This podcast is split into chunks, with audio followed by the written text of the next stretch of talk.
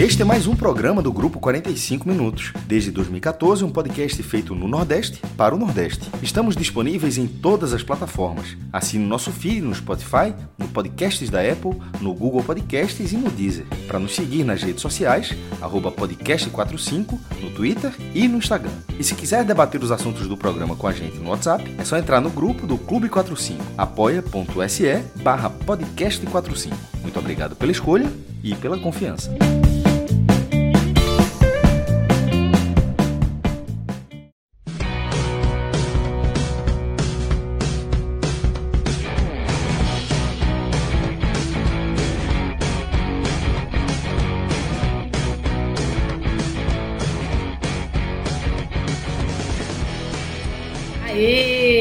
Começando mais um telecast, uma live do podcast 45 minutos.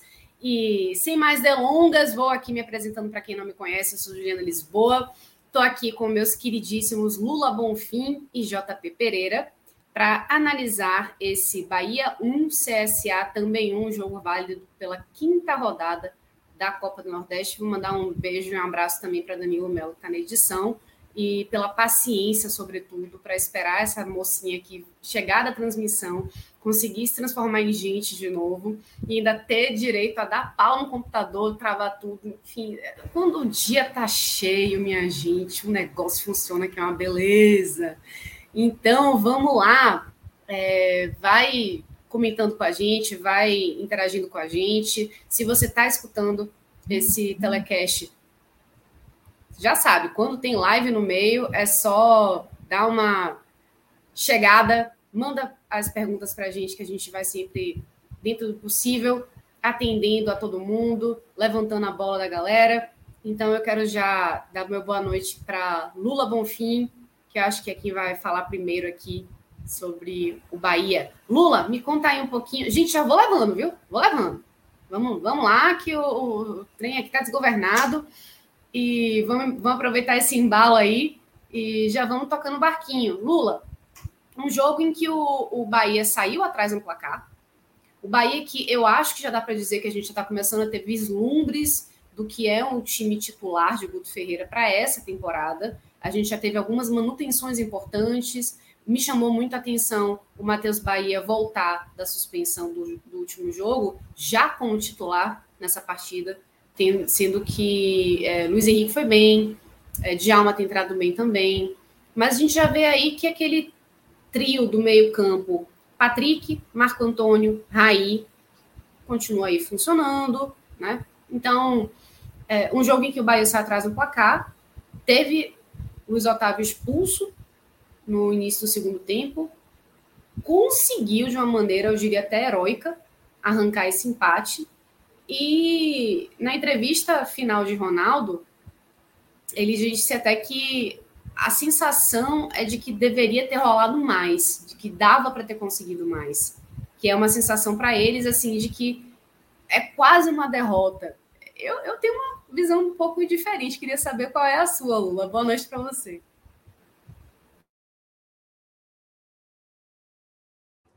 Você tá, tá no mudo, viu, jovem? Boa noite, gente. É, na verdade, é, se você pensasse antes do jogo que esse jogo seria um empate, você pensaria como um bom resultado para o CSA e um resultado ruim para o Bahia, né? Mas pelo que foi o jogo, pelo contexto do jogo, acabou que o empate acabou sendo melhor para o Bahia do que para o CSA. Né? O CSA estava vencendo o jogo, tinha um jogador a mais e não conseguiu segurar o resultado, né? Já o Bahia, com um jogador a menos, o Bahia se superou e conseguiu empate. E, e eu discordo particularmente dessa, dessa, é, é, dessa visão de, de Ronaldo, porque após o empate, o Bahia perdeu também mais um jogador, né? Que foi o seu centroavante, Hugo, Hugo Rodadiega, que, que ficou basicamente só. Bichinho, cumprindo, né? Cumprindo. Ele estava mancando. O bichinho tava mancando, coitado. Cumprindo função, né? E, e, e, não, não conseguia mais jogar o jogo, basicamente. Então, é, é, para o Bahia, foi um resultado melhor do que para o CSA, sem dúvida. Sem dúvida. Agora, é, é, pensando no contexto da crise do Bahia, aí realmente pode ser um, um, um resultado preocupante como resultado, né? Porque o Bahia segue sem sair do buraco, né? O Bahia deu, deu uma goleada no sábado, quando o torcedor pensou que poderia embalar, o Bahia empata dentro de casa, né? E por mais que, que a gente tenha visto uma equipe que é, é, ofensivamente criou alguma coisa, né? a gente viu uma equipe frágil defensivamente, que sem a bola não ofereceu nenhuma resistência ao, ao CSA, né? Que talvez se o CSA tivesse mais interessado em marcar gols, teria feito mais gols. Teria feito mais gols. Né? Durante, durante o segundo tempo, eu vi em alguns momentos o CSA tentando garantir o resultado apenas, tocando a bola. Teve, teve um momento que o CSA passou. No segundo tempo, passou um minuto tocando a bola. Né? Passou um minuto tocando a bola de lado mesmo. E o Bahia cercando. Né? E talvez se o CSA tivesse tentado o segundo gol. Para vocês terem ideia, né? o, o CSA base, basicamente não finalizou no segundo tempo com um jogador a mais. Foram, se eu não me engano, três finalizações o segundo tempo inteiro do CSA né, com um jogador a mais. Mas assim, é, é, voltando um pouco mais para o Bahia, o Bahia iniciou o jogo com dificuldades e, e tem sido assim, na verdade. É, a, é, é, exceção foi o jogo contra o Globo, né?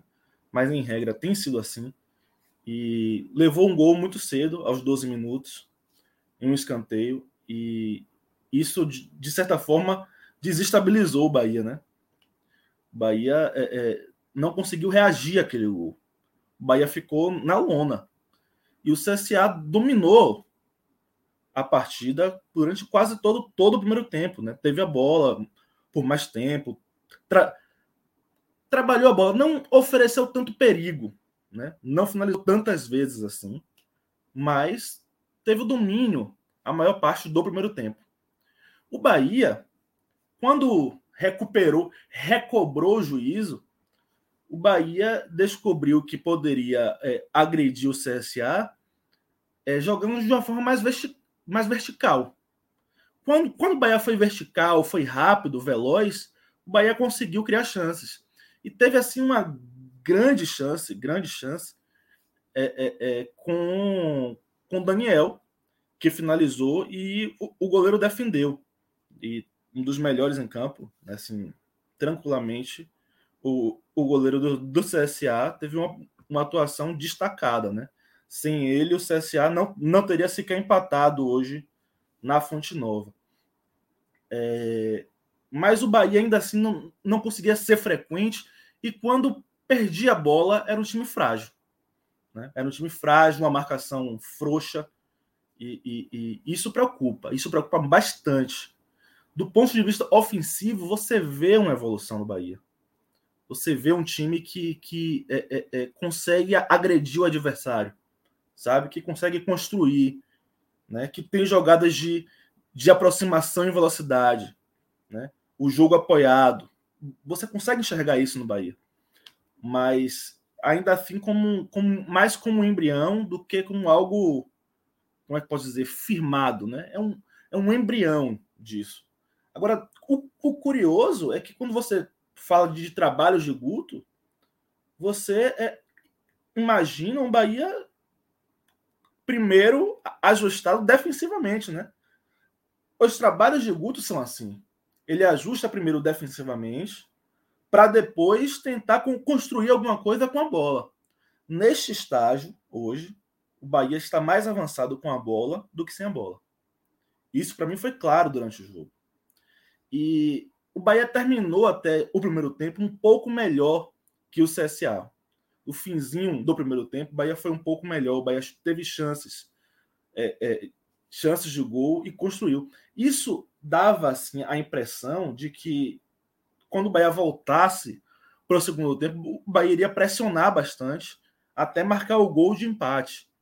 Mas isso não aconteceu. O Bahia voltou um pouco pior para o segundo tempo E, e logo aos, aos, cinco minutos, se eu não me engano, é, três minutos, né? É, Luiz Otávio foi expulso corretamente, assim, sem nenhuma contestação. Ele era o, era o último homem.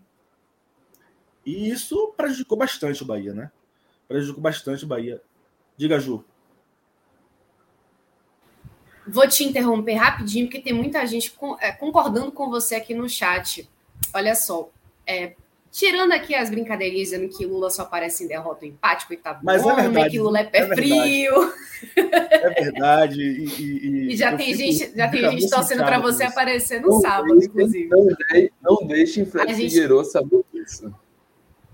A gente não vai liberar a escala da, da nossa equipe para os próximos jogos. Não vamos liberar essa escala, vocês vão saber apenas no dia. Mas vamos lá. É, Augusto Menezes disse aqui, ó. Luiz Henrique ou Djalma precisam de uma sequência, pois Matheus Bahia comete erros defensivos e já está marcado pela torcida. Isso é verdade. O cara pegava na bola, era vaiado. Deveria emprestar para um clube da Série A para que ele possa ser vendido. Não sei. Mas, na verdade, não era até esse aqui que estava mais concordando com o que você falava.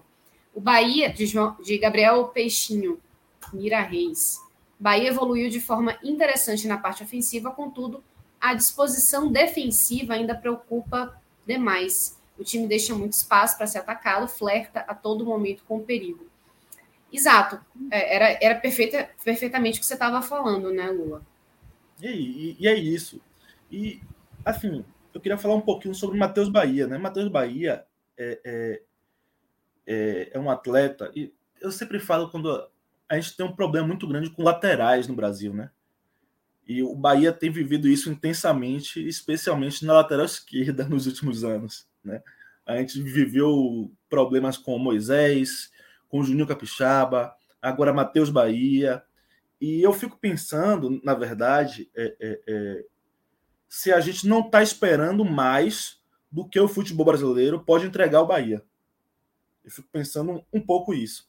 Mas o caso do Matheus Bahia específico, neste momento, é de momento físico muito abaixo. Muito abaixo.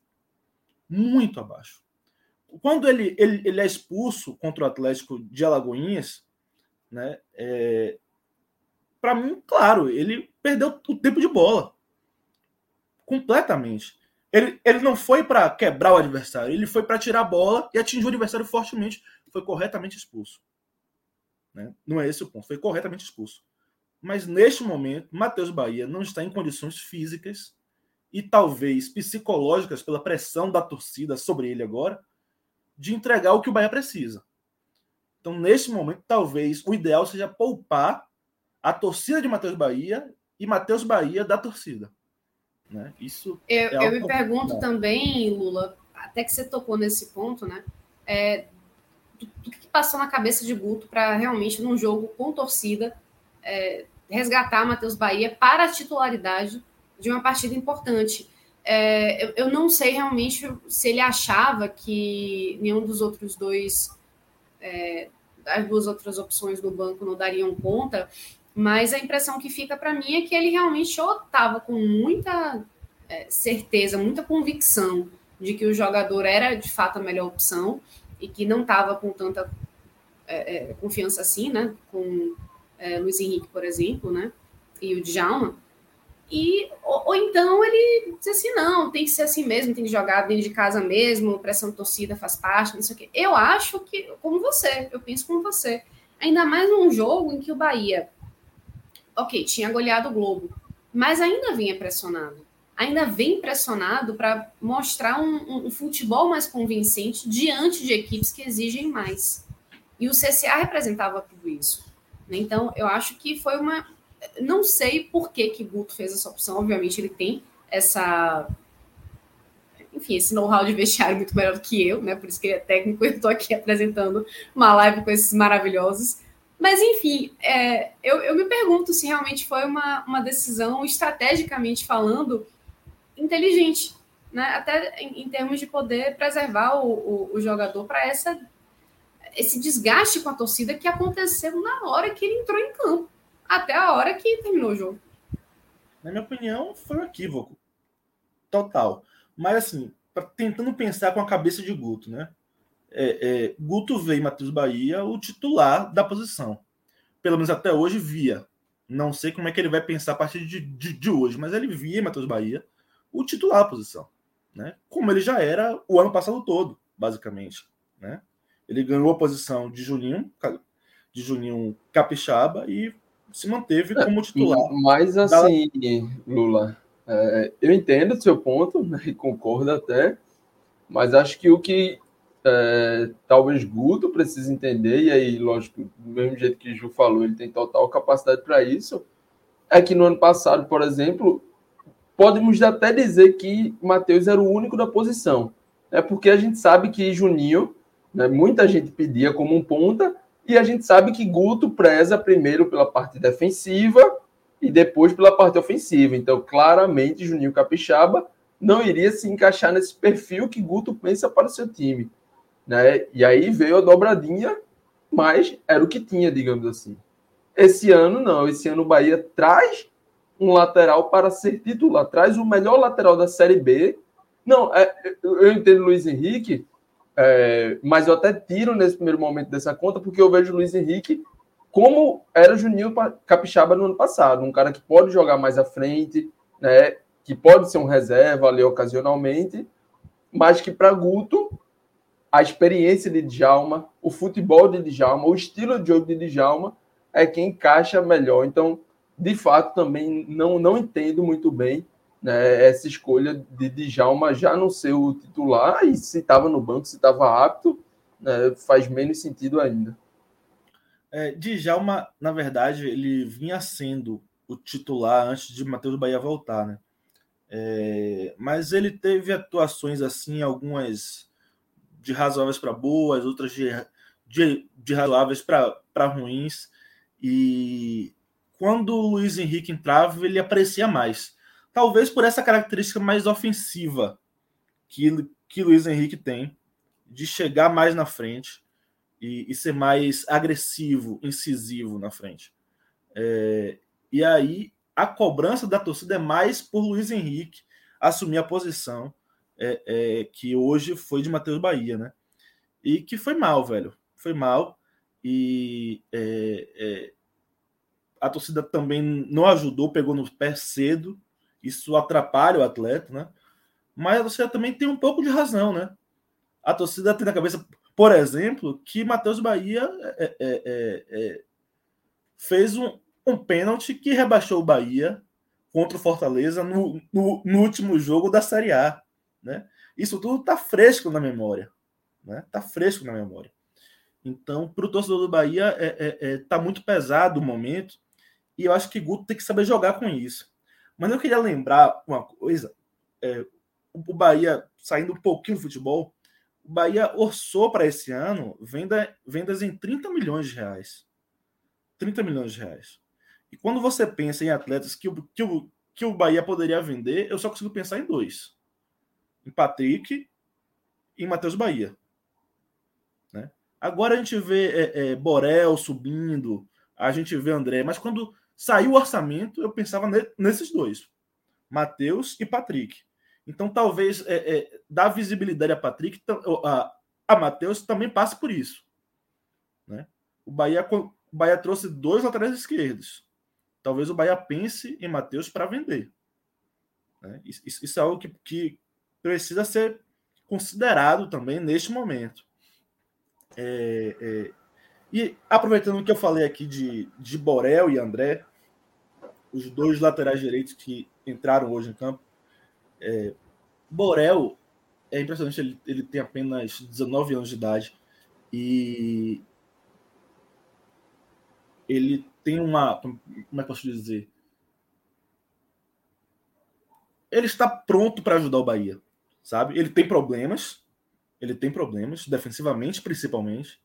Ele é, ele, ele, é, ele é um lateral muito ofensivo, mas defensivamente ele deixa um pouco a, a desejar. Mas ele está pronto é, do, ponto, do ponto de vista de maturidade para ajudar o Bahia em campo. Isso é muito importante, muito importante. E quando ele sentiu e precisou ser, ser trocado, é, o Bahia veio com o André. um outro lateral direito da base que entrou muito bem no segundo tempo. Muito bem. Ele já tinha mostrado alguma coisa contra o Globo, né? Ele entrou um pouco inseguro contra o Globo, depois cresceu durante o, durante o jogo e hoje ele entrou muito bem. Ele foi para mim um dos melhores do Bahia, né? Ele foi fundamental, inclusive na origem da construção do gol de Roda Diego. Né?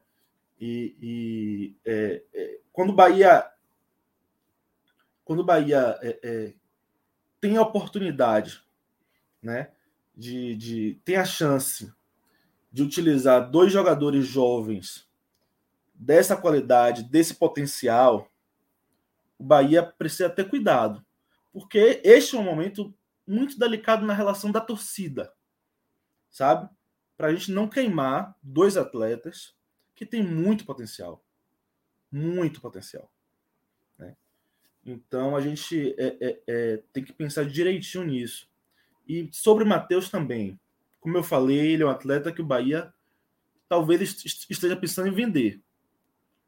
Talvez o racional, eu aqui pedindo para a torcida agir racionalmente, né? Mas talvez o racional seja que a gente dê apoio ao Matheus. Para que neste momento o Bahia possa ter uma fonte é, é, é, de arrecadação nova. O Bahia precisa disso. O Bahia caiu, teve um baque gigantesco.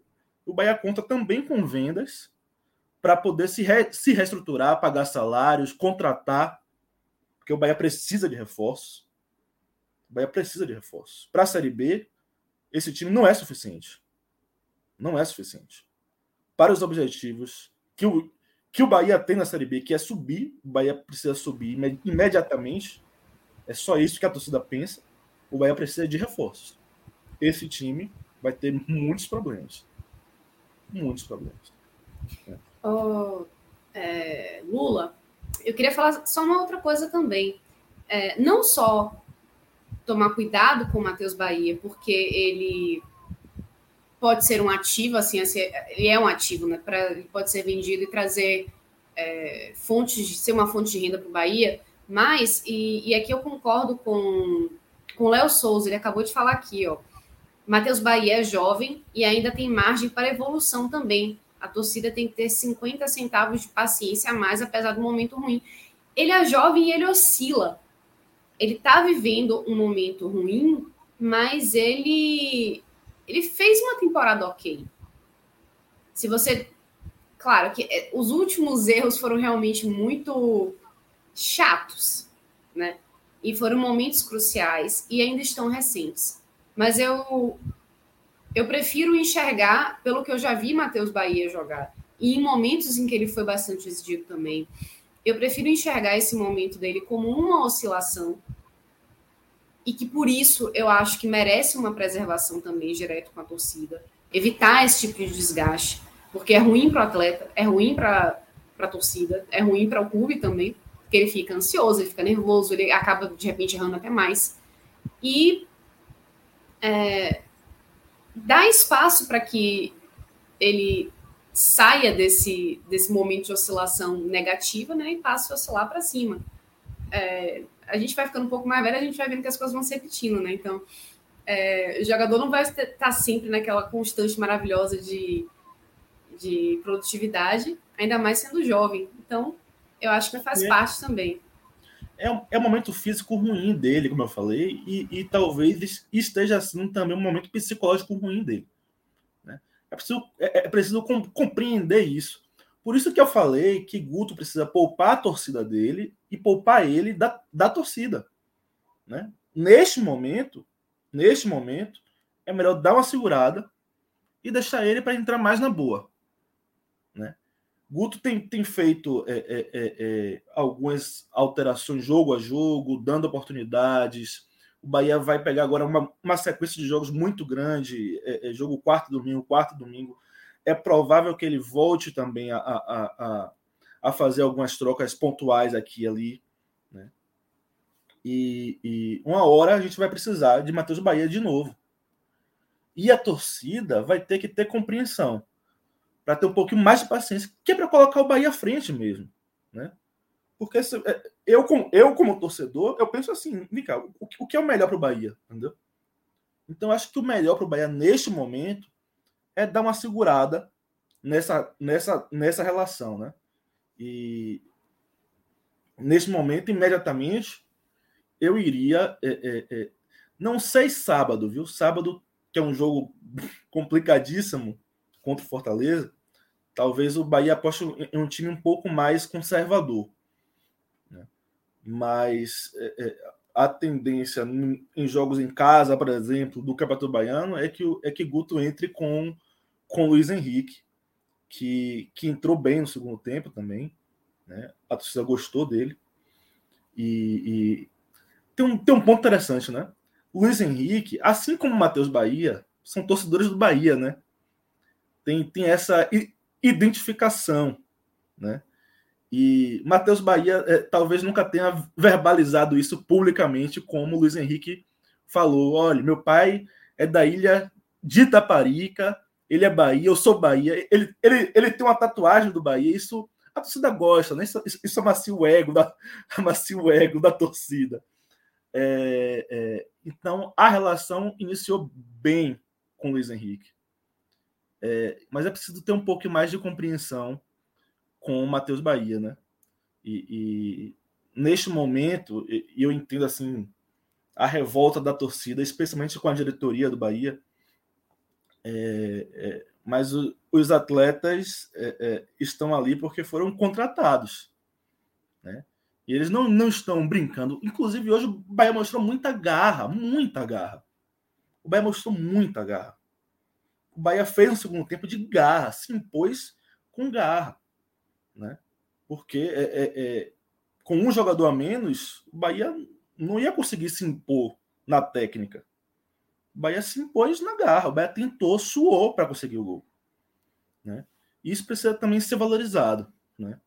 E, e eu valorizo bastante. Até Lula, porque era uma coisa que a torcida estava cobrando e com justiça. Né? Cobrava mais empenho do, dos jogadores em campo, cobrava mais garra, aquele sangue no olho, ir para o combate, acreditar em toda a bola. E se, por um lado, o Bahia foi bastante displicente a ponto de sair atrás no placar com o jogo muito, muito cedo ainda, né? No segundo tempo, logo nos primeiros minutos, ser um jogador expulso, teve também essa gestão emocional que acho que passa pelas mudanças de Guto, que foram muito boas, com também essa mudança de postura, né?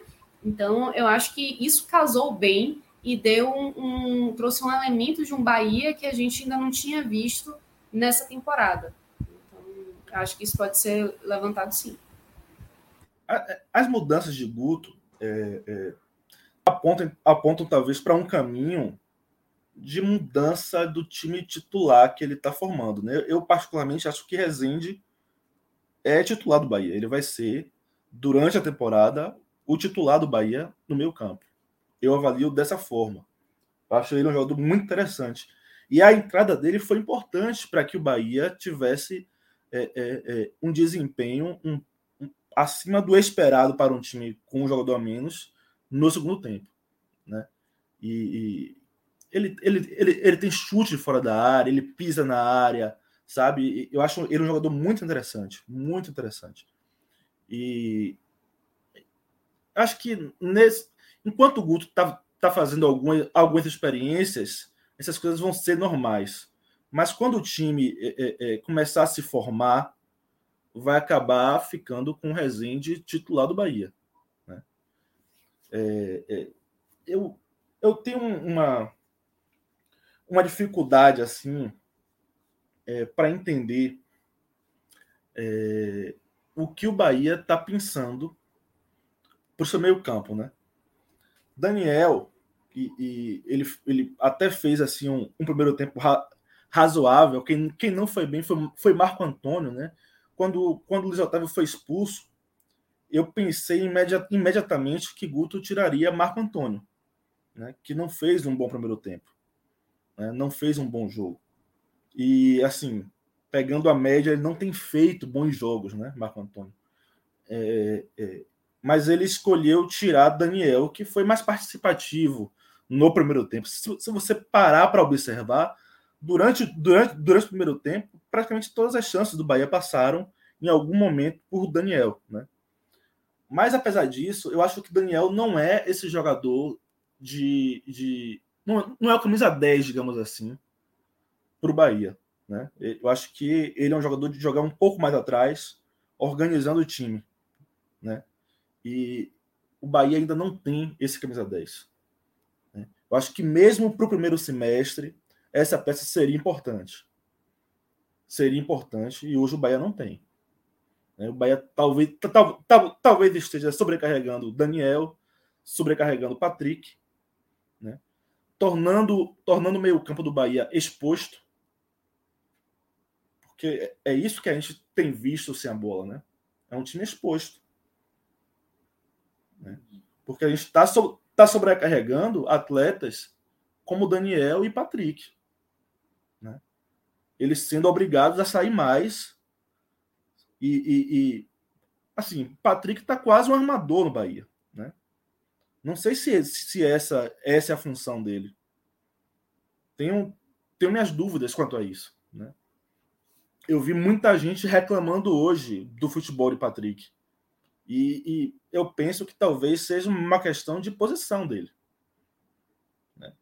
Mas são coisas que a gente precisa também avaliar com mais tempo, mais cuidado eu vejo que o Bahia não está pronto fisicamente, não está pronto taticamente, e, e é, é, essas coisas influenciam. Agora, a fase decisiva do primeiro semestre está chegando, tá na beira. Então, ou o Bahia se organiza rapidamente, ou vai ter problemas no, no primeiro semestre que reverberam no segundo. Né? Então, é um alerta. Neste momento, o Bahia vive um momento de grande alerta. Muito bem. Lula Bonfim, sempre com análise mais aprofundada da situação. Não apenas o jogo, mas o que está por trás do jogo, também por trás dos bastidores. É, Luiz Alves dos Santos Júnior fala que o, o grande teste do Bahia vai ser sábado contra o Fortaleza aí eu acho que vai ser até um sarrafo um pouco mais alto. Eu acho que o, o, o teste valendo para o Bahia, se tratando de temporada, é realmente CSA, equipes de Série B. Fortaleza, se ganhar, acho que é um plus, mas aí é, é sou eu falando, né? E Noé Costa dizendo aqui: teve um torcedor do Bahia que ofendeu o jogador Luiz Henrique e o time está apurando uma vergonha. De fato, isso realmente aconteceu. Eu estava na transmissão, não vi, é, às vezes, quando a gente está perto demais da torcida, isso acaba sendo uma coisa é, é, ruim, porque a gente não, não, consegue ter é, essa visão tão, tão clara do que está acontecendo. Mas nada, absolutamente nada, justifica racismo, nada justifica você ofender uma pessoa por, por conta da religião dela, conta de como ela se veste, por, nada passando para ofensa pessoal saindo de você é um perna de pau, você não sabe jogar aqui, sai do meu time, passar para algo pessoal nada justifica, ainda mais quando você ofende uma pessoa dessa forma. Então, não tem justificativa, acabou, não tem, acabou. E eu espero que o Bahia realmente apure o caso e que essa pessoa seja encontrada, que isso seja passado a limpo e que providências sejam tomadas. Acho que não tem muito o que dizer além disso. Acho que já. É fácil encontrar essa pessoa. É, é fácil exato. encontrar. Só tinha sócio no estádio. As câmeras acharam ele, filmaram ele. Então, pronto. A, a Fonte Nova tem câmeras. Ele foi filmado por uma página é, de torcedores, uma página que eu não gosto muito do perfil, abre espaço para essas coisas. Eu tenho, eu tenho um problema com essas coisas muito engraçadinhas sabe? Que, que não tem um mínimo de, de, né? de, de seriedade, brincam com tudo, sabe? Eu tenho, tenho um problema com isso. Acho que é, é, tende sempre a ir para esse lado. É, é o zero e vezeiro, sabe? E, e, eu já vi outras brincadeiras assim dessa página que eu achei assim racialmente delicadas. Não tem um, um sério problema com, com isso. Mas eles são facilmente identificáveis ali. A Fonte Nova tem câmeras, eram todos sócios, sabe? E não tinha muita gente na Fonte Nova. Né? 1.300 e poucas pessoas. É. A gente tem um limite de público hoje que, que, que facilita. E eu espero que seja assim, punido exemplarmente, é, exemplarmente. Isso não cabe, não cabe em uma cidade como Salvador, em um clube como o Sport Clube Bahia. Não cabe em lugar nenhum do mundo. Mas aqui menos ainda. Aqui menos ainda. Sabe? Então é, é, é, é, é inadmissível. Não cabe, não cabe. Não é aceitável. Muito bem. Não é, de fato, aceitável. Antes de passar a palavra para JP Pereira, eu quero convidar você que está aqui ouvindo, assistindo a gente, para dar um pulinho lá no betnacional.com e dar uma olhadinha, né, no que, que a gente anda fazendo. Hein, JP? Você conseguiu aí trazer uma oncinha para a gente, trazer algumas coisinhas legais para a gente? Ultimamente eu não, estou me arriscando. Vinha no começo de ano numa onda de azar, uma onda mais negativa. E aí cheguei naquele momento que eu disse: não, calma, deixa eu segurar aqui, vamos conter, observar mais, acompanhar mais, vamos ver como vai estar essa movimentação aí. Daqui a pouco a gente vai voltando aos poucos, mas a turma aí no, aqui não para não, né? Soube que. Não, pois é. Ontem a turma jogou uns peixes aí no mar, no Ibis. Ia ter react, né? Acabaram deixando passar. Não e aí o certo, Ibis, não, né? O Ibis foi lá para Caruaru, né? E aí não deu muito certo, né? Um, tava até na torcida pelo Ibis, tem alguns amigos lá, é, acompanhando o pessoal aí nesse dia a dia mas não deu certo. Né? Futebol, você tá. É, essas coisas acontecem, né? Ainda mais um jogo fora de casa, equipes é, do mesmo nível, bem, bem niveladas aqui. As equipes né, da segunda prateleira, terceira prateleira aqui em Pernambuco. É, então, assim, o Caruaru City conseguiu sua primeira vitória. É, não, não foi o dia do Ibis. Aí o pessoal soltou uns peixes aí foi no aquário, não, né? Foi no mar, porque os peixes foram embora, tem, tem volta mais, né? É, é trabalhar para tentar recuperar, mas aí, por enquanto, deixa com o Fred aí. Eu não vou nem pedir para Danilo mostrar os jogos que a gente tem amanhã. Vou deixar, vou deixar com o Fred trabalhando. Deixa o homem. A turma é muito ousada. Nessas, nessas... Tô na maré, tô na maré. Não vou arriscar mais peixe, não. Deixa descansar um pouquinho Daqui a pouco eu, eu volto a me arriscar por aqui. Eu sou, oh, um apostador, eu sou um apostador conservador. Mas a turma aqui é ousada, pô. Ah, a turma é ousada. Entendeu? A turma é confiante. Então, aqui é tudo ou nada. Veja, a, a, turma bate o olho, vê uma oddzinha mais alta, acha que a banca deu problema, né? Não, pô, aqui é a oportunidade da vida, vamos aproveitar e, rapaz, banca não dá, na verdade, quando isso acontece. Sabe muito mais que a gente. É porque né? a banca sabe alguma coisa. Pô. É, exatamente. Desconfie sempre, desconfie sempre. É, exatamente. Então, assim, turma tá aí na ousadia, Fred, Cássio, né, mas a, na Bet Nacional e, e, e, Lula, a Bet Nacional é, é sempre muito boa, porque mesmo nessas apostas mais conservadoras, que é o seu estilo e também é o meu, a Bet tem aquela odd sempre mais agradável, né? A melhor odd do mercado. Então, mesmo na aposta mais conservadora aí na Bet Nacional, você consegue estar né, tá acima aí do, do mercado, acima de, de, qualquer outra, né? E estar tá sempre com, com uma margem de lucro melhor. Ô, ô, minha produção, me diz aí como é que tá o nosso, nosso código para a Bet Nacional. Você sabe que você, quando coloca o nosso código, né? Podcast 45, você dá aquela ajudada na gente, né? E eu quero saber se tem mais alguma coisinha, se a gente já tá dando alguma, algum carinho aí para quem está usando o código. Isso, podcast 45 mesmo. Por enquanto, você só vai ajudar a gente, o que já é muita coisa, porque a gente continua aqui falando de todos os jogos. Mas vamos lá. É, e uma coisa que eu acho muito bacana também da, da Best Nacional é que, obviamente, não é só futebol, né? Teve gente apostando no Super Bowl, por exemplo. E foi um, foram apostas curiosas, né? Teve gente apostando no Bengals. Não deu muito certo. É, mas eu imagino que a hoje estava melhor, tá? Mais atraente. E você pode também colocar o que você acha que você pode faturar mais, né? como por exemplo, é, quem vai fazer o primeiro gol, é, ambas marcam. Isso aprendi com o JP, essas odds assim boa. É, enfim, não que isso para mim dê muito certo, né? Eu acho que vocês têm que se, se mirar mais na, na galera que é que é mais Veja, é, para sábado mais correta. Para sábado. BBB, bem, rapaz, espera aí. BBB e Oscar, pronto, para a galera do Clube 45, misericórdia. Vocês aí que estão doidos só falando em Big Brother. E a galera do Oscar, essa aí vai especial para Fred, que já deu várias dicas massa dos filmes que ele está querendo terminar de assistir até o Oscar. Pronto, você pode também apostar sobre Big Brother e Oscar no Bet Nacional. Top. Quanto é que, quanto é que tá para Natália ganhar esse, esse BBB aí? Rapaz, acho que valeria fazer uma aposta. Bad Night. Não, já, já baixou demais, viu? Eu fui a 8. Já esteve melhor, já esteve melhor. Eu fui a 8.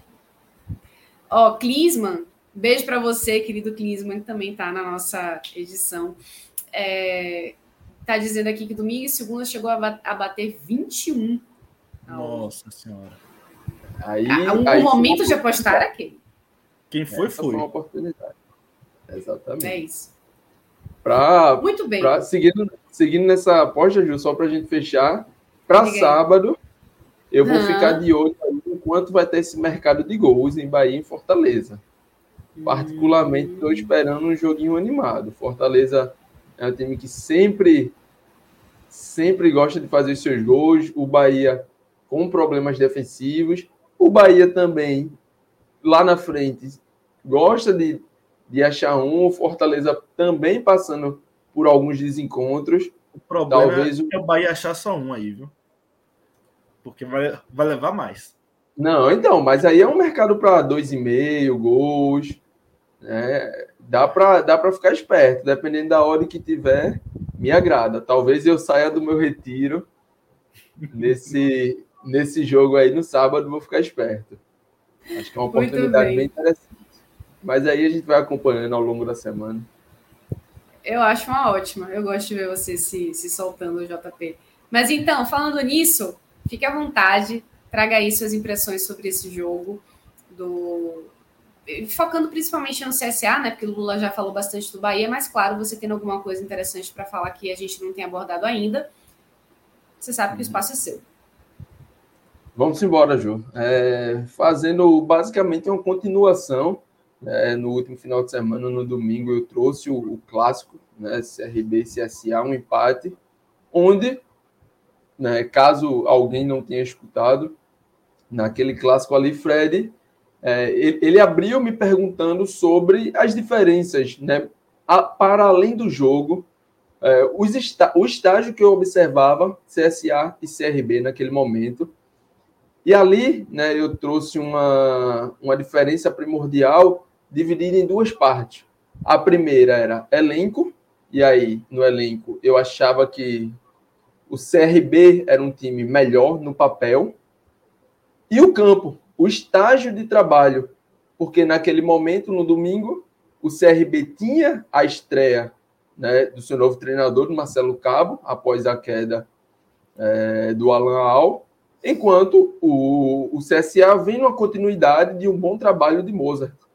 Então, né, na prática, no campo, hoje a gente via no domingo e viu hoje um CSA organizado, um CSA sabendo o que tinha que fazer. Um CSA sem estrelas, um elenco, na minha visão, que para a Série B deve passar por algumas mudanças, deve ter que buscar alguns reforços, mas a gente vê a consolidação de um time, de um 11, né, de um time bem treinado, sabendo o que tinha que fazer, e aí no pré, no Twitter, no Clube 45, ou, é, muitos debates sobre Gabriel, né, o Gabriel que a torcida do Bahia conhece bem, que a torcida do esporte conhece bem, né, aquele cara que, como Lula bem falou, surgiu como coringa ali no Bahia, jogando em várias posições, no Flamengo se tornou um, mais um ponta, né? Aquele cara de mais velocidade, de colocar fogo no jogo, de drible. No esporte também passou por várias posições e no CSA, né, desde 2020, mas acho que principalmente no, no final da temporada passada, se encontrou como um volante, principalmente um segundo volante, mas hoje, né, já na escalação já tive uma surpresa. Quando eu li a escalação do CSA, eu já fiquei, opa, talvez aqui tenha um caminho para o Bahia, né, porque eu achava uma escalação do CSA um pouco mais aberto, é, com exatamente Gabriel sendo um primeiro volante e tendo ao lado dele como sua dupla Luiz Henrique, que também é um velho conhecido aqui, principalmente em Pernambuco, formado e, e com duas passagens pelo Náutico, como, como um segundo. Mas, na verdade, Gabriel foi quase o jogo inteiro um único volante e simplesmente dominou, tomou conta do meio campo no primeiro tempo. Patrick, William Maranhão, Danielzinho, todos esses tiveram, como Lula falou, Danielzinho teve um momento bom ali de finalização, que poderia ter, ter feito o primeiro gol Bahia. Né? Patrick também teve, tentou chegar um pouco mais na área. William um pouco mais apagado, né? Para mim desse trio foi o que mais esteve abaixo. Mas todos eles foram dominados pelo primeiro tempo de Gabriel. Peça essencial no jogo do CSA, que conseguiu 1 a 0 numa bola parada, o que um escanteio cobrado pelo próprio Gabriel, mas um escanteio curto onde Hernandes fez, acaba fazendo o cruzamento né? E, e Lucas Barcelos é, faz, abre o placar ali por volta, acho que dos 10, 9 a 10 minutos do primeiro tempo. E, para minha surpresa... minutos, viu, JP? Foi bem... E, foi bem exatamente. 11 minutinhos.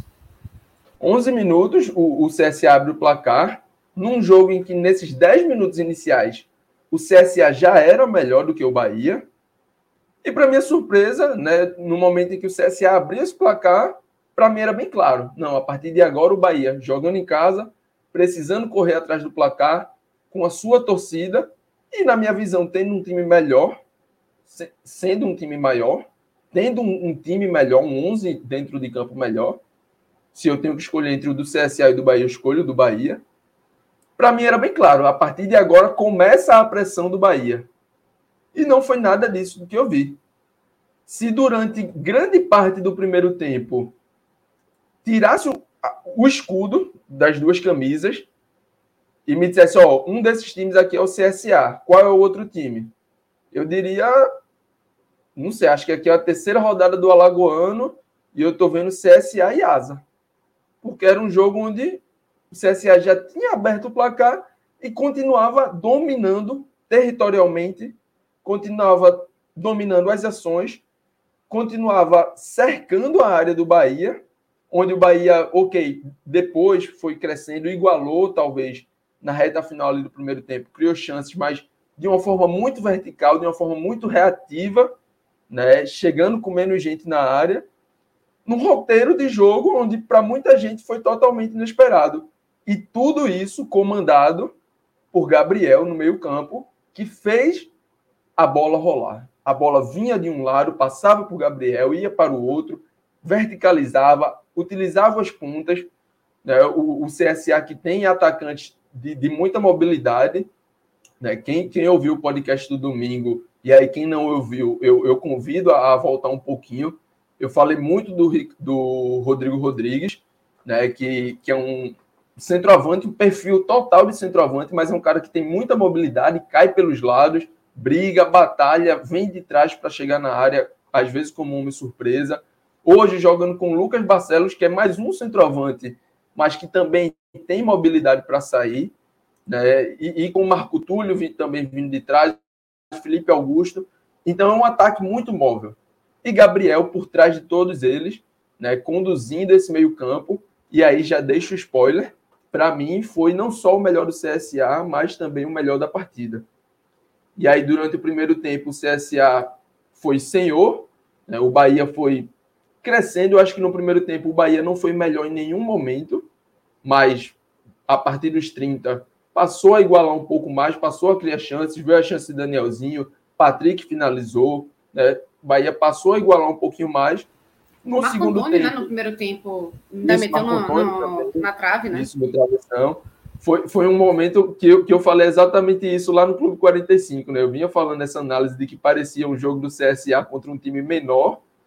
E aí, no momento que eu termino de escrever, o Marco Antônio coloca aquela bola no travessão, quase que para zicar ali o meu comentário, mas que, que de fato não se transformou em gol. Né? Foi uma pouco de melhoria do Bahia que não se transformou em gol e aí volta para o segundo tempo, aos três minutos, três para quatro minutos. Né, o Bahia tem um zagueiro expulso, com um a menos e, e, já atrás do placar, o que já era uma, uma situação difícil. Parecia que ali o CSA teria totais condições de fechar o caixão, né, fazer dois e, e ter uma, uma vitória um pouco mais tranquila. Não conseguiu forçar, deixou o Bahia crescer e aí Guto lógico, também dando todo o mérito, conseguiu ajustar a postura do seu time no intervalo, né? porque o que eu acho que o principal do Bahia foi exatamente a postura, a mudança de postura, de, de entender que precisaria ter algum protagonismo no jogo, por tudo que já foi falado, está atrás do placar, ter um time melhor, está jogando em casa, precisar do resultado, né? E, e aí sim o Bahia passa a crescer por volta ali dos 15, o CSA começa suas primeiras substituições e aí foram substituições onde claramente né, o CSA tentou garantir o resultado. Porque se eu falei né, no começo em que na escalação eu me assustei com os volantes, com o meio-campo do CSA, sendo somente Gabriel e Luiz Henrique, mais para frente, Mozart passa a acionar jogadores como Ian, Rolim, como Giovanni, esses jogadores, sim, né, são jogadores de, de mais contenção. Então, a partir do momento em que você começa a tirar Marco Túlio, né, vem uma substituição dupla ali, onde ele tira um atacante e um meia e, e coloca outro atacante, aí um atacante por, por outro, mas coloca também um volante de mais contenção, um camisa 5 de fato, né, literalmente um camisa 5, que é Giovanni, mas de estilo de jogo, daquele primeiro volante mais marcador, mais pegador né, você percebe que o CSA já começava a se sentir incomodado e passaria a valorizar mais aquele 1 a 0 o que acabou sendo um, um tiro pela culatra, podemos dizer. Trouxe o Bahia para o seu campo e aí Roda Leiga com uma bela finalização, né, um lance até triste, digamos assim, porque ele finaliza e não consegue nem comemorar, já caiu sentindo dor, né, e o Bahia praticamente fica com dois a menos, né, porque roda a liga em campo, mas como Lula também já falou, né, praticamente nem, nem conseguia andar direito mancando, né, mas aí o Bahia, dessa forma, consegue esse empate, onde, mais uma vez, reiterando o que Lula já falou, antes do jogo, se você oferece um a um, eu acho que o CSA aceitava. E acho que o Bahia não aceitava. Antes do jogo, vai dizer um a um, não, não, bota a bola para rolar e que eu consigo coisa melhor. E o CSA talvez olhasse para o resultado e disse, oxe, um a um, fora de casa, contra o Bahia. Assim, não me dê esse pontinho, tá, tá de bom tamanho. Mas quando a bola rolou, o que a gente viu, né, o resultado final, a gente passa a analisar de outra forma. É um resultado em que o Bahia sai comemorando e o CSA, com toda certeza, principalmente pela bola jogada no primeiro tempo, pelo domínio que teve no primeiro tempo, é um resultado, e, e, sobretudo a partir da expulsão no início do segundo tempo, é um resultado em que o CSA lamenta. Mas a partida se deu dessa forma. Substituições no pré que deixaram alguma dúvida, mas que no desenvolver do jogo foram, na minha visão, muito positivas e que podem talvez trazer um, um novo ponto, né, um bom ponto para a sequência de temporada do CSA. Um time que consiga ter essa mobilidade ofensiva, né, ter esse quarteto ali mais de frente, com uma ou duas peças, e aí né, precisaria achar alguém. Eu, eu gostei da partida de Luiz Henrique, mas acho que, diante do protagonismo de Gabriel, talvez o CSA ainda possa achar alguém que possa dividir um pouco mais esse protagonismo, porque em algum momento talvez Gabriel venha a ficar sobrecarregado. O JP, é, eu acho que também pesa um pouco para o CSA essa sensação de derrota né, depois desse empate 1 a 1 porque teve o, o jogo na mão. A gente falou, por exemplo, quando o Bahia é, jogou com o Atlético de Alagoinhas fora de casa. No final do primeiro tempo, ele estava à frente do placar com um homem a mais. O que aconteceu depois a gente ainda lembra, né?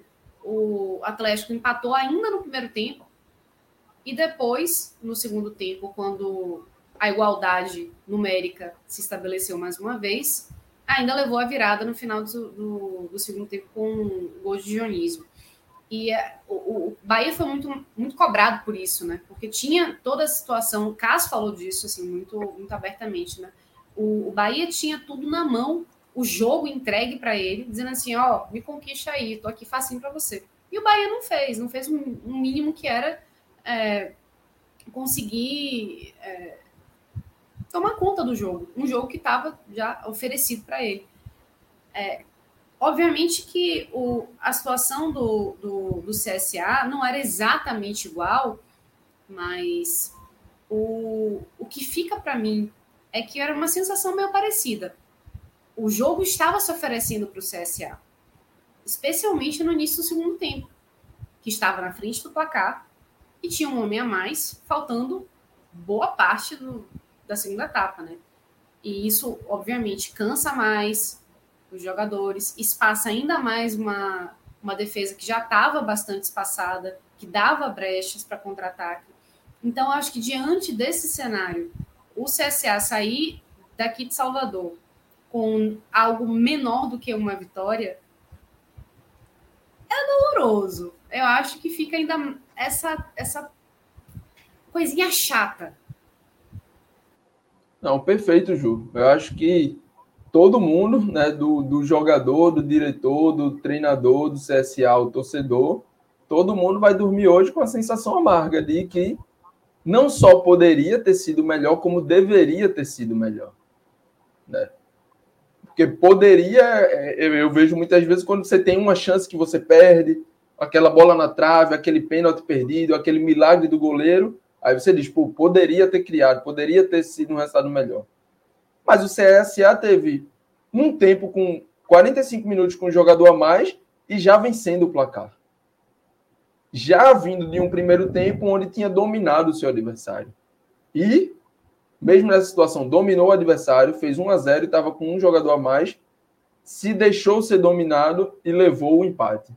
Então, o CSA não só poderia né, ter, ter feito um resultado melhor, como deveria ter feito um resultado melhor e deixou esse resultado escapar né, para um Bahia que foi muito mais na transpiração do que na inspiração, né, para poder igualar ali as ações, mesmo atrás do placar e com um a menos, e ali conseguiu o empate que acabou ficando de bom tamanho para o Bahia. E eu queria também é, só exaltar aqui a participação do, do Marcelo Karnek, para mim, foi um, um, um, goleiro espetacular. Espetacular. Eu acho que se o, o Bahia não conseguiu igualar o placar. Né? Foi um dos é, melhores campo. Para mim, ele foi o melhor mesmo. Eu achei que ele, ele foi realmente acima da média. Mas, mas, mas eu estou colocando o carro na frente dos bois. Vamos então passar para as considerações finais, já com as análises dos melhores e piores. Né? O pódio do bem e do mal. Lula Bonfim, quer começar? Quero, quero. É, e, eu, e eu vou começar por cima concordando com o JP. Eu acho que Gabriel foi o melhor em campo. O primeiro tempo dele foi espetacular. Espetacular. É, é, ele dominou o meio-campo. Dominou o meio-campo do Bahia. Ele dominou o jogo, na verdade. Né? E, e, uma atuação impressionante assim dele durante o primeiro tempo. É... Em segundo lugar, eu estou pensando. Eu, eu, vou, eu, eu vou de, de, de Carné, porque. Assim, eu, eu tava pensando em de, de Rodadiga. Mas Carné foi muito decisivo no jogo. Muito decisivo no jogo. Ele fez defesas muito importantes. Não foram infinitas defesas, mas as defesas foram muito importantes. Foram chances muito claras que ele impediu que o Bahia marcasse. E, sem dúvida, tem muita importância. E os outros três, eu vou citar os, os, os outros três do Bahia, tá? Roda Giga, mais uma vez, extremamente decisivo. Eu acho que é, é, é, o torcedor do Bahia que tinha muito medo, ainda tem medo ainda de, de, de ficar é, é, carente de Gilberto, né? Porque Gilberto foi um ídolo do Bahia aqui. E, e quando ele saiu, ficou um buraco. Mas Roda Giga tem cumprido com as expectativas, sabe? E, e, já são cinco gols na temporada e gols muito importantes, gols bonitos, gols bonitos. Né? E é uma característica dele, né? Eu tenho a impressão de que todo gol de roda, liga que eu vejo é um gol muito bonito, né? Lembra muito o Dodô, né? Dodô que exatamente eu, falava de o artilheiro dos gols bonitos. Eu acho que Hugo tá indo no mesmo caminho. vou usar o Hugo aqui para simplificar. A gente tem feito essa comparação aqui também, viu? Tem feito. Ah, é, são gols de bicicleta, gols de voleio, de fora da área, de falta, é, é, dando passe de calcanhar e recebendo de volta. Muitos gols bonitos. E, e hoje, mais uma vez, um belíssimo gol. É, mais uma vez, decisivo. Tem, tem sido gols decisivos para o Bahia. Isso é muito importante. E é, vou citar mais dois jogadores. Vou citar Ronaldo, tá? que ele entrou no segundo tempo e também foi fundamental para mudar o jogo em favor do, em favor do, do Bahia. Ronaldo, cara, é, ele ele tem quatro assistências na temporada. Hoje, hoje ele deu a quarta. Né? E, e isso é marcante, porque é, é um cara que não é idolatrado pela torcida, né? A torcida até pega no pé às vezes. Mas ele tem, ele tem se mostrado um jogador é, é, útil para o Bahia. Ele tem entrado bem, ele tem ajudado. Isso é importante e, e não vou deixar de sinalizar isso hoje. Ronaldo entrou e ajudou, e ajudou o Bahia a empatar o jogo. Um Bahia com um a menos, um Bahia com dificuldades técnicas para chegar na frente, mas que com muita raça, com muito esforço e com uma, uma contribuição significativa de Ronaldo, empatou o jogo.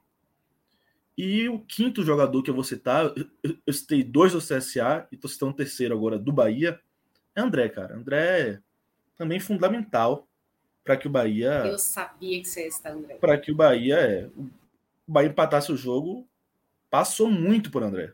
Muito por André. É, é, a torcida, cara, voltou pro lado do Bahia durante o jogo, muito por causa de como o André se entregou no segundo tempo. Ele roubou bola, ele tabelou, se apresentou, sabe? E, e isso contagiou a torcida. Né? Isso foi muito importante. E, e, é um garoto, um garoto que é, é, é, tem muito futuro eu, eu arriscaria dizer que André é, é, uma potencial joia do Bahia, sabe? E são esses os meus cinco destaques hoje. Os destaques positivos. Não sei se eu falo os negativos agora ou, ou se eu deixo para depois de, de JP. Falo agora, né? Os destaques negativos. É, eu, eu não gostei é, é, é, da atuação de, de, de, Marco Antônio. Não gostei. É, apesar dele ter colocado uma bola na, na, na, trave, que foi um chute de fora que desviou e a bola acertou o travessão. É, não gostei. Mais uma vez, eu acho que ele ficou abaixo. Muito discreto, muito, muito abaixo do que a gente esperava dele aqui. Que ele fez um, uma boa temporada com o Botafogo, um bom fim de temporada com o Botafogo. E aqui ele ainda não, não desenvolveu tudo que a gente espera e que a gente sabe que ele pode render, tá? Porque ele já rendeu aqui quando ele, quando ele subiu em, em 2018, tá? Então a, a, a, gente sabe que Marco Antônio pode render. Não é uma questão que a gente é, é, está se iludindo com um atleta que não pode entregar. Não, ele já entregou, tá? Então, acho que ele pode entregar mais que isso. É... E, assim. Infelizmente, eu tenho que colocar Matheus Bahia, cara. Né? Falei aqui mais, mais cedo que eu acho que a, é, ele precisa ser poupado da torcida e a torcida ser poupada dele, né? Neste momento, é, é, é Matheus Bahia ele tem menos a contribuir do que prejudicar, sabe? Ele ele está prejudicando mais do que contribuindo. E hoje foi um jogo ruim dele, um jogo ruim dele. E a torcida que já não estava assim feliz com ele, a, a, situação piorou. Se bem que é, em algum momento ele foi ele foi vaiado e logo depois uma outra parte da torcida aplaudiu, né? Que tem esse essa coisa, não, não, vamos vamos, vamos apoiar o jogador que está em, em uma situação difícil, né? Mas não, não foi um bom jogo dele, não foi um bom jogo. E eu poderia aqui citar Luiz Otávio pela expulsão, mas eu acho que seria injusto. Seria injusto por mais que defensivamente o Bahia não tenha feito um bom jogo, é mais uma questão estrutural defensiva do, do, da equipe do que das peças individuais, sabe? Não é que as peças individuais do, do, do Bahia na defesa tenham, tenham ido mal. Por exemplo, não considero que Ignacio tenha feito uma partida ruim. Eu acho que ele fez uma, uma partida razoável para boa, diga-se passagem. Mas estruturalmente, defensivamente, o Bahia está é, tá com problemas. Não, eu, eu vou eximir Luiz, Luiz Otávio dessa, porque eu acho que foi uma falta assim que ele não tinha muito o que fazer, né? Estava sozinho com, com, com, com, contra o adversário, puxou e tinha que ser expulso mesmo. Faz parte. Ele, ele escolheu a falta do que levar o gol. Né? Basicamente isso. É, eu vou ficar com esses dois jogadores mesmo, Marco Antônio e Matheus Bahia. Muito bem, JP, faça as honras. Você agora, seu pódio. Eu não tenho nem tanto o que me estender, né, como já tinha dado o spoiler. É, Gabriel, para mim, o melhor da partida, com Marcelo Carné, é, logo na sequência. É, e aí é, foram jogadores essenciais para o que foi né, a, a, partida. Além deles, eu acho que dá para fechar o. Como o Lula também já passou por todos do Bahia, né, acho que dá para fechar o trio. O, a transmissão do Nordeste FC colocou ali Lucas Barcelos, né, por conta muito do gol, mas na partida no geral, eu gostei mais do que foi Marco Túlio. Né? Então, dentro do meu pódio aqui, eu, eu trago o Marco Túlio também, acho que vale a missão o que ele fez durante a partida, acho que foi um jogador essencial, acho que é um, é um cara que eu gosto, um cara que tem a crescer ao longo da temporada, né, e, e, e ajudar né, mais o time nesse sentido. E, pelo lado negativo, eu não, não gostei tanto, os, os que eu menos gostei né, foram os jogadores que entraram no segundo tempo, no decorrer da partida. Eu acho que as substituições, desculpa, as substituições como um todo, né, acabaram colocando o CSA mais para trás pelo estilo, né? Você tira jogadores mais de frente ali, mais que podiam decidir, criar mais para fechar mais o time, coloca mais volantes, mas é, seguindo a lógica da, de dar uma sustentação maior para o time, que poderia ter ocorrido mas não ocorreu porque os jogadores entraram mal. Né? Então, assim, Mozart teve uma ideia de garantir o resultado, segurar ali mais, né? valorizar mais a posse, ter mais sustentação defensiva, e os jogadores que entraram não, não conseguiram dar essa sustentação. Então, é, Giovanni, Giva, Ian, né? Dalberto já entrou ali já mais para os primeiros finais, mas pouca participação. E dos 11 iniciais, né, para dizer que, que para não dizer que não teve ninguém, eu não gostei tanto da partida de Lucas Marques, né, lateral direito. Acho que foi um cara mais abaixo. Hernandes também não foi tão bem, mas querendo ou não, teve assistência ali né, na bola parada. E, e aí vou, vou deixar principalmente o Lucas por esse lado direito. Né? Foi o lado ali que Marco Antônio tentou cair mais para dentro.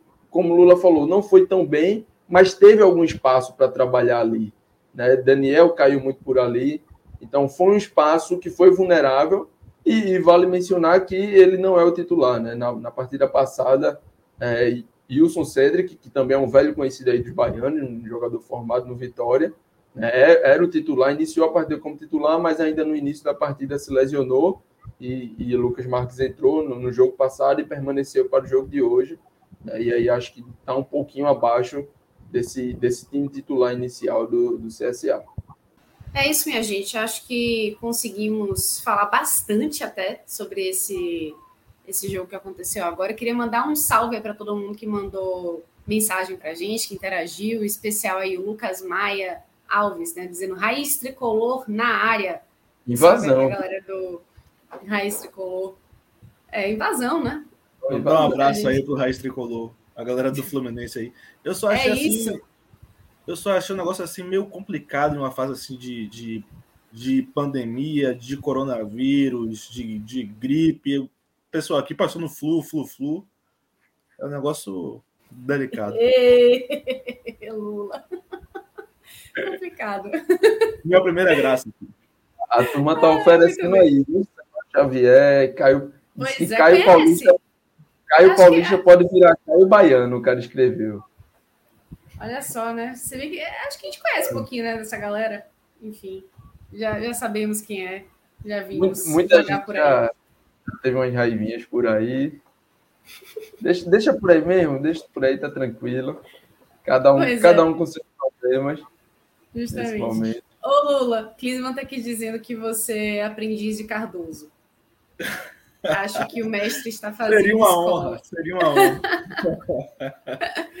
Muito bem, minha gente. Todo mundo oferecendo aí, a, a, todo mundo da, da, da, galera tricolor aí dizendo que oferece Samuel Xavier por o quê? Uma tampinha de garrafa, né? Um, uma carajé, uma coxinha. É, misericórdia, gente. Coitado de Samuel Xavier.